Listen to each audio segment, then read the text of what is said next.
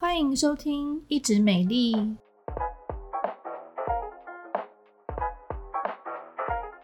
我是皮肤科胡宜萱医师，我是皮肤科蔡逸姗医师。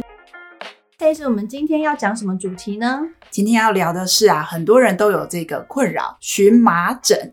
哦，荨麻疹超痒的诶。对啊，而且荨麻疹其实知名度相当的高，因为很多病人就算自己没有得过，他周边的人也都有这个 kitchen mode 的一个这样子一个经验哦。嗯，那在荨麻疹呢，其实大家对它的误解哈，其实蛮多的，所以我们今天会来跟大家聊聊聊，就是有关荨麻疹的一些呃健康知识，然后还有大家常犯的一些迷思、错误等等。那大家要仔细听哦，因为可能啊这一些呃错误的迷思啊，已经跟着你非常久了，所以我们今天要来破解它们。那我们先来讲一讲荨麻疹是什么好了。就是如果说当你发现说你皮肤开始痒了，然后呢它就肿起来一包一包，有点像是比较大块的蚊子包，然后有点粉红色或者是红红的这样一大片。那这种的话呢，通常都是荨麻疹。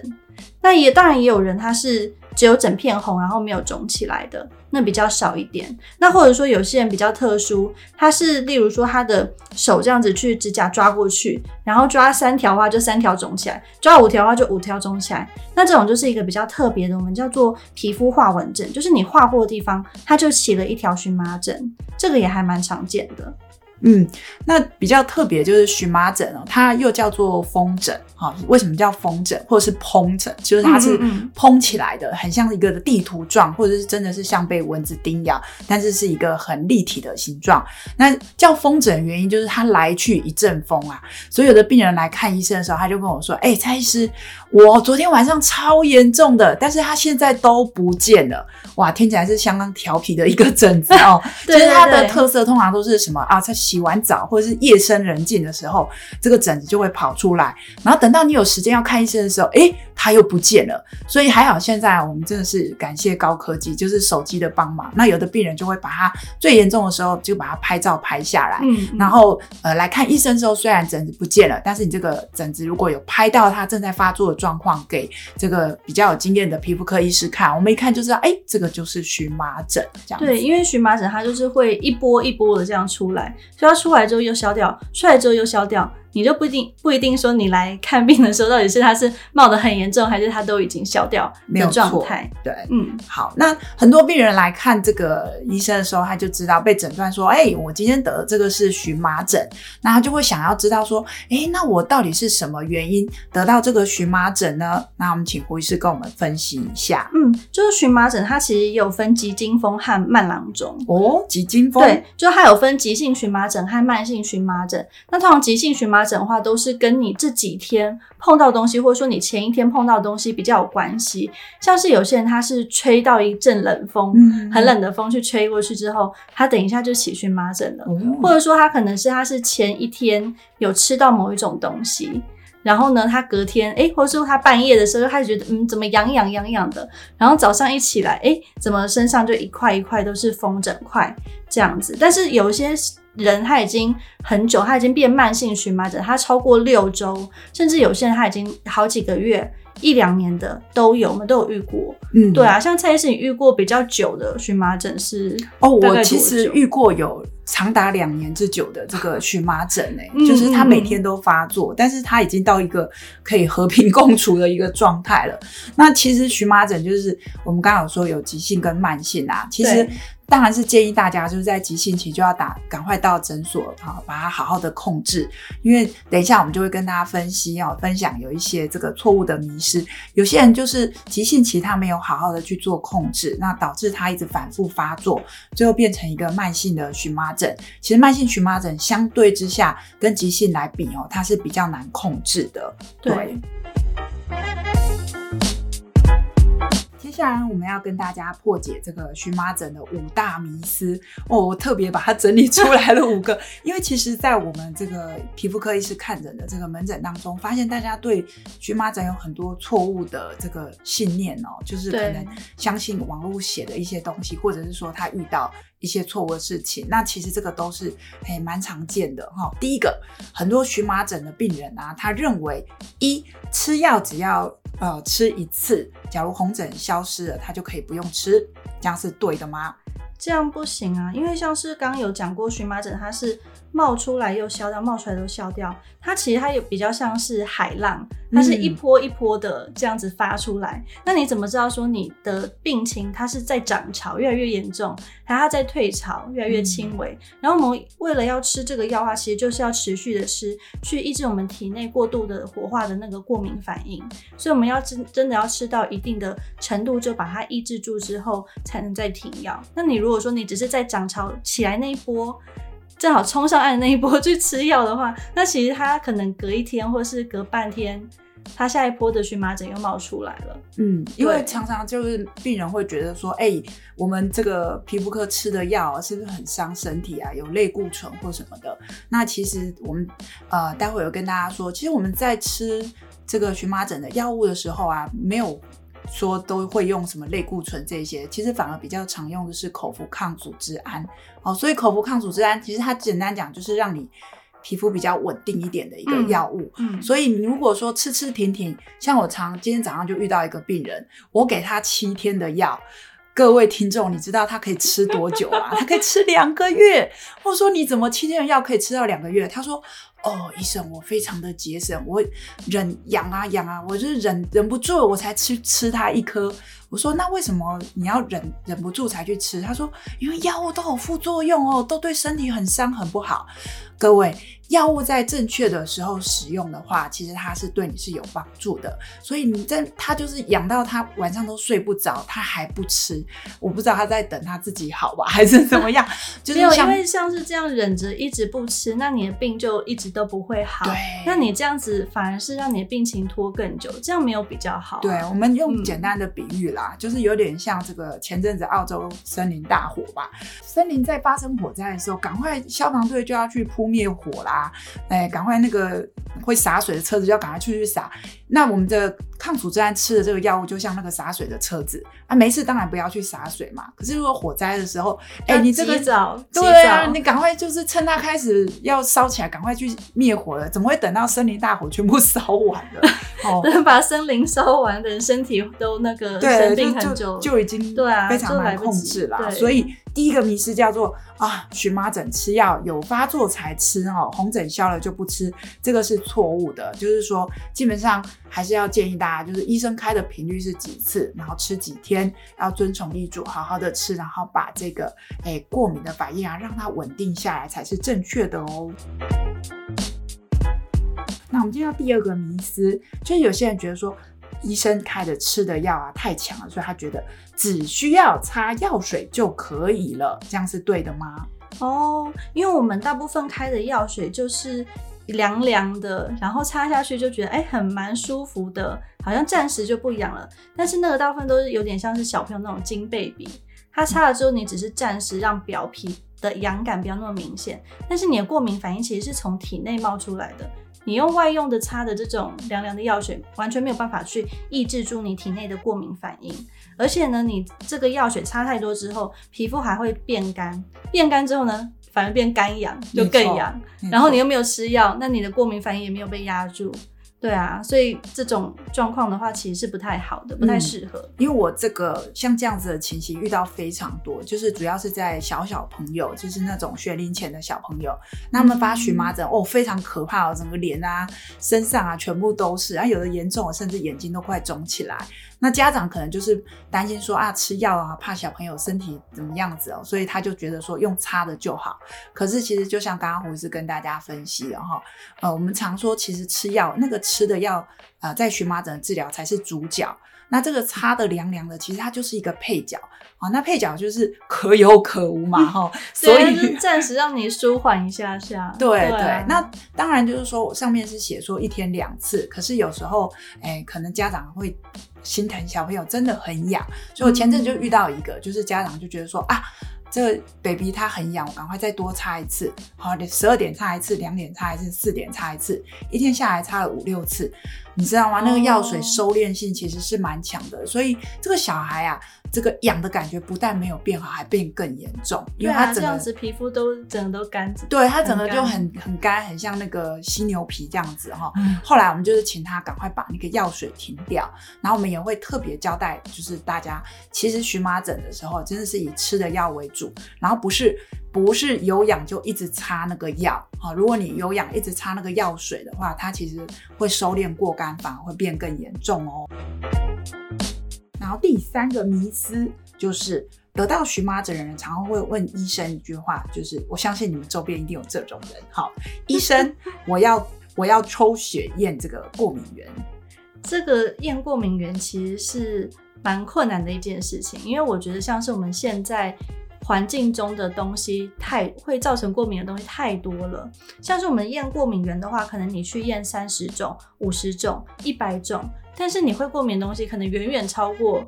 这一百种以外，甚至有一些东西我们目前还没有列入过敏源，像是例如说一些空气污染啊，一些食品添加物啊，嗯、其实那些还没有列入说我们比较常规的一些抽血的过敏源。过敏源大部分都是一些食物啊，然后吃的，然后植物啊，什么霉菌啊之类那些。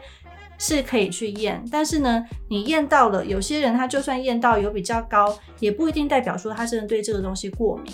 因为我们有些人他验过敏原的话，他跟他的临床表现是没有相符合的，他可能体内他其实还是有去适应这个东西。嗯，对。那还有另外一点就是，如果你是第一次碰到很严重的时候，我们身体还没有产生这个抗体去让你验得到，所以第一次刚发作的时候就去验，也不一定验得出来。是的，就是很多病人就会觉得说，抽血一定会得到答案，但是在我们门诊里面观察哈，在在这个大人的族群啊，其实很多大人你怎么抽啊？抽那个两三万块的组套，然后病人就说抽了一堆血，就答案有啦，上面就是血非常多啊，尘螨、狗毛、猫毛、灰尘，大概前三名，全台湾都有这三个。我想我去抽我也有，可是我还是活得好好的，那我也没有我的荨麻疹，可能也不见得跟他有相关啦哈，所以应该是这么说。呃，抽血它是一个检验，那有时候真的是可以找到，可是很多时候呢，它并不能给你一个标准的答案。所以呢，荨麻疹的时候呢，不要想说啊，我去抽血一定抽得出来。然后还有一个比较有趣的观念跟大家分享，就是说荨麻疹啊，很多病人就会说，他坐下来就说，医生，我是吃什么过敏哈？那你能不能从疹子的形状告诉我，我昨天中午吃火锅，昨天晚上我去吃什么 叉边，那到底是哪一个？嗯、呃，不管你是吃芒果的荨麻疹，好发出来荨麻疹，还是你去吃这个麻辣锅的这个长出来荨麻疹，它们长相可以是一模一样的，所以比较难从你的这个疹子的形态比较没有办法去区分，对对，那比较像算命了，对啊，所以我们只能。根据经验，就是说，哎、欸，在高风险的有什么样子的，然后你吃过那几个，告诉你谁有可能是嫌疑犯，可是不能百分之百就说是他啦。哈。嗯，好，所以呢，就是第三个迷失，抽血验过敏原这件事情是你可以验，但是它不一定能告诉你正确的答案。第四个，这个有的病人会说不能抓，那我可以用搓的吗？对，然后呢？他们就是，反正医生说不能抓，他就会用其他的方式去代替他的抓。有些人就用搓的，然后我就说，那也你也不能搓。然后他就说，可是我隔着衣服搓，我没有直接用手搓。真的真的。对，然后你听到就觉得说，那这样还不是一样？是，就是你还是在你的皮肤上多了一个外界的刺激，而且是你自己造成的。对。所以像有些人他荨麻疹。快好了，结果他身上多了非常多的抓痕，因为那都是他自己去抓的，嗯、然后就反而荨麻疹退了之后，他那些抓痕就留下色素沉淀。是的。第五个迷思呢，就是蛮多人也会有的哦。当很痒的时候，可不可以用热水去冲？对，我就遇到很多都是比较呃中高龄的。得荨麻疹病，他就说他很痒的时候，他就去冲热水澡，冲的时候烫烫的，很舒服，就不会痒了。结果嘞，反而是他皮肤变得更干，然后更红，然后更痒。但是只有冲的当下不痒，然后我就赶快跟病人讲说，不行不行，绝对不能用热水去烫它，这样你的皮肤反而会受伤。如果说真的很痒的时候，我们可以用冰敷、用冷敷去缓解。嗯，这个其实非常常见诶，不管是荨麻疹或其他的，很多病人哦，包括我们家的长辈，他们就会用热水 去烫它，然后在烫的那个瞬间，他觉得哇，好舒服哦。对对对。对，然后还有遇过更夸张，拿那个热的吹风机去吹的。啊？对，就是他觉得很痒的地方，他就去吹。哦。可是我就跟他们说，这个叫做饮鸩止渴。好，那饮鸩止渴，啊、呃，你会用台语翻译饮鸩止渴吗？啊，不会，不会，太 不太行。对，但因为有些长辈，我就要跟他讲这个行为是错误的，所以我就说日起拎豆油的鸡脆搭哦，就是哎饮鸩止渴，就是其实我们用热去烫这个皮肤的时候，那个温度的感觉可能会瞬间让你忘忘掉那个痒，可是事实上那个热啊会让血管扩张，嗯，然后那些会让你更痒的物质又更多聚集到这个局部的皮肤，所以应该相反嘛，我觉得应该是要用冰敷的方式哦，就是用冰敷袋。然后去冰镇局部，哎、嗯，不是叫人去冲冷水哦，好，一直去冲，有时候皮肤也受不了，就是用冰敷袋的方式这样子。接下来我们要跟大家聊一聊成功治疗的三大关键是什么？嗯，就是第一点的话，其实还是呼吁大家说，就是医生开的药，你就是按时去服用，不要说疹子有冒才吃。那你就按时服用的话，其实它的治疗疗程是反而会缩短，就不会让病情拖那么久。不然的话，甚至拖成变慢性的话，会会更难控制这样子。嗯，那我补充一下，因为很多时候吃这个荨麻疹的抗组织胺的药物啊，它的副作用会有一点点嗜睡，但是你可以跟医生沟通。像现在第二代的这个抗组织胺药物，其实它不会那么嗜睡啊。我就遇过的病人是，他就已经是吃不会嗜睡的，他跟我讲说他还是很想睡觉。嗯，那我就跟他说，那你真的累了，不是这个药物的副作用，因为他吃的那个是呃连开飞机的都可以吃的一个抗组织胺药物。哦，所以你如果在吃药当中有任何的啊、呃、不舒服，或是任何的困扰或症状，譬如说有些人会便秘呀、啊，有些人会口渴，你都可以随时跟你的医师讨论，然后不要说，哎，我觉得这个药。不好，我不要吃。然后呢，吃断断续续，其实你这样荨麻疹是非常难控制的。接下来第二个要点是什么呢？第二个要点的话，其实就是。生活作息其实尽量还是要规律，然后你睡眠要够，那你压力还是要缓解。因为当你睡眠不够、压力很大的时候，其实我们体内的不管是荷尔蒙或者是你的身体的状况，都是比较不容易调整的。尤其像是慢性荨麻疹的病人，更是这样子。他只要累的时候，他那一天一定会发作。所以呢，就是要保持生活作息规律，这个真的很重要。那接下来成功治疗的第三个关键是。就是我们食物的话呢，可能就是以原型新鲜的食物为主。那避免说，如果你真的已经知道你对什么东西过敏，那你最近就真的不要再去试它了。因为像是我昨天才遇到病人，他说他知道他对虾子过敏，可他去吃了一个就是类似海鲜汤或是海鲜粥之类，但是它里面没有加虾。但是你怎么知道说人家他会不会用一些虾米或者是一些酱料里面有虾的来做调味，然后他就吃到，因为其实调味料的东西非常多，然后又非常复杂，所以你就还是以原型食物，然后清淡的为主。然后你已经知道过敏，就尽量避开。然后不新鲜的，当然就更不能吃，因为有些食物里面它的组织胺的含量是特别高的，像有一些深海鱼嘛。像金鱼，还有还有什么鱼？呃，有一些味道比较重的啦，啊、或者是说有壳类的，像是这个虾蟹、贝类啊。然后像最近大闸蟹也蛮多的嘛，然后呃，容易容易敏感的人，就是你容易长荨麻疹的人，当然你正在发作的时候，我们医生一定会跟你说，就尽量避免这个有壳类的海鲜。但他如果说你不是真的确切原因非常明显的话，那可能就是要做一个食物的笔记。